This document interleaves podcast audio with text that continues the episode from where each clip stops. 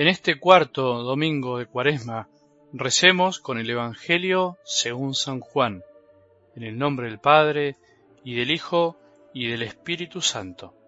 Dijo Jesús, de la misma manera que Moisés se levantó en alto la serpiente en el desierto, también es necesario que el Hijo del Hombre sea levantado en alto, para que todos los que creen en Él tengan vida eterna. Sí, Dios amó tanto al mundo, que entregó a su Hijo único para que todo el que cree en Él no muera, sino que tenga vida eterna. Porque Dios no envió a su Hijo para juzgar al mundo, sino para que el mundo se salve por Él. El que cree en Él no es condenado, el que no cree ya está condenado, porque no ha creído en el nombre del Hijo único de Dios. En esto consiste el juicio.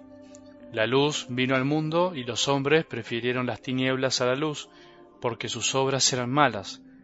Todo el que obra mal odia la luz y no se acerca a ella, por temor de que sus obras sean descubiertas. En cambio, el que obra conforme a la verdad se acerca a la luz, para que se ponga de manifiesto que sus obras han sido hechas en Dios. Palabra del Señor.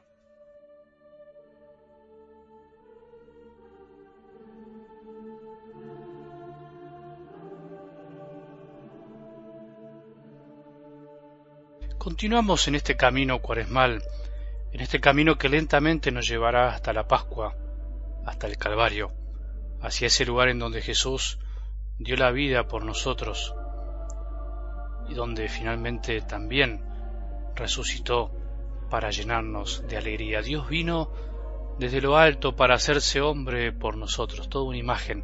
Los momentos más importantes de su vida los vivió, podríamos decir, en lo alto, en las cumbres de las montañas y dio su vida en lo alto de un monte por vos y por mí.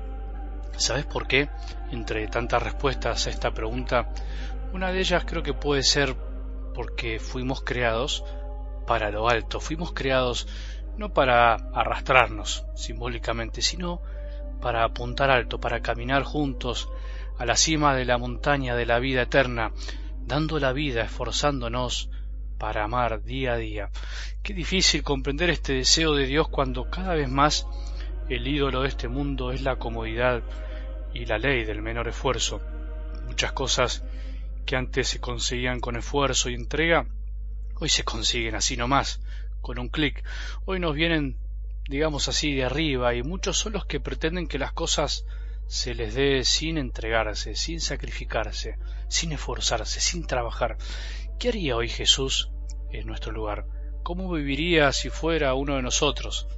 Creo que se esforzaría para alcanzar sus deseos, las cosas que su corazón le pedía, que caminaría por los lugares más escarpados, no para sufrir por sufrir, sino para enseñarnos que la vida hay que vivirla, pero también hay que lucharla.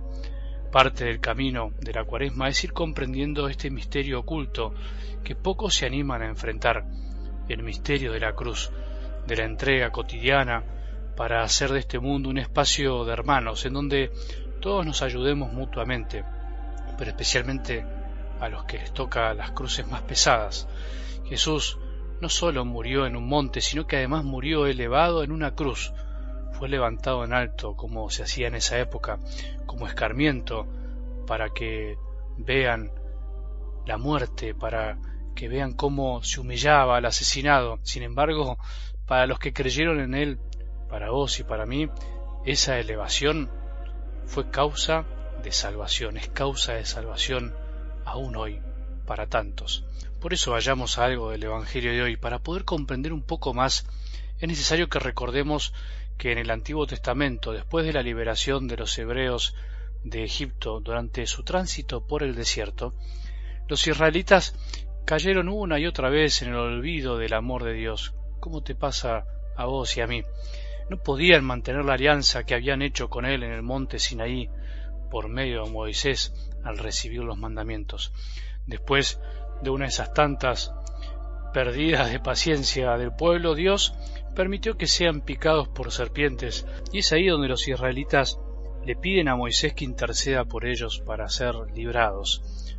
Moisés escucha la voz de Dios que le ordena que fabrique una serpiente abrasadora poniéndola en un asta para que todo el que la mire sea curado. Es por eso que Jesús hoy dice, de la misma manera que Moisés levantó en alto a la serpiente en el desierto, también es necesario que el Hijo del Hombre sea levantado en alto para que todos los que creen en Él tengan vida eterna. Y nosotros, para nosotros podríamos preguntarnos, siendo domingo creo que nos puede ayudar a revivir esta imagen en la misa, y aunque no vayas, aunque no puedas ir, que puedas entender por qué la Iglesia hace ciertos gestos en la liturgia que nos ayudan a revivir la salvación que nos trajo Jesús. Por eso podríamos decir que de la misma manera es necesario que en cada misa sea levantado el cuerpo de Jesús para que todos veamos, creamos y tengamos vida eterna. Son dos los momentos en el que el sacerdote eleva el cuerpo de Cristo para que pueda ser adorado en la consagración y antes de la comunión, para que al ser levantado tengamos la oportunidad de volver a creer, de creer que Él está ahí, siempre, entregándose por nosotros, como lo hizo en la cruz. Jesús, con esa expresión, se refería a su pronta entrega en la cruz.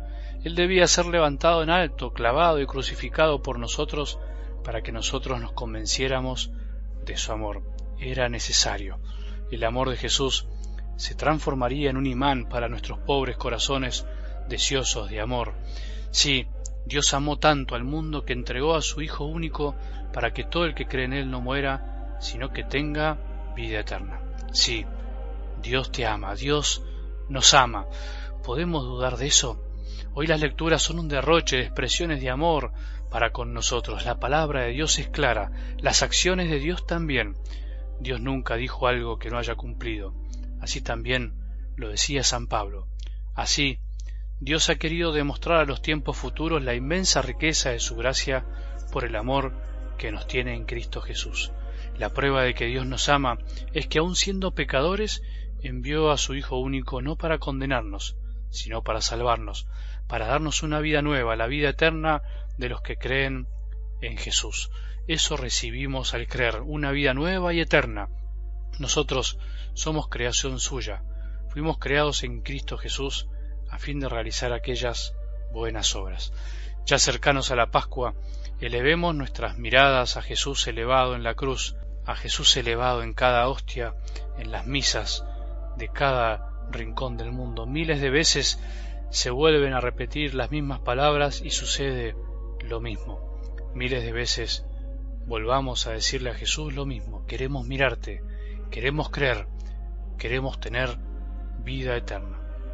Que tengamos un buen domingo y que la bendición de Dios, que es Padre misericordioso, Hijo y Espíritu Santo, descienda sobre nuestros corazones y permanezca para siempre.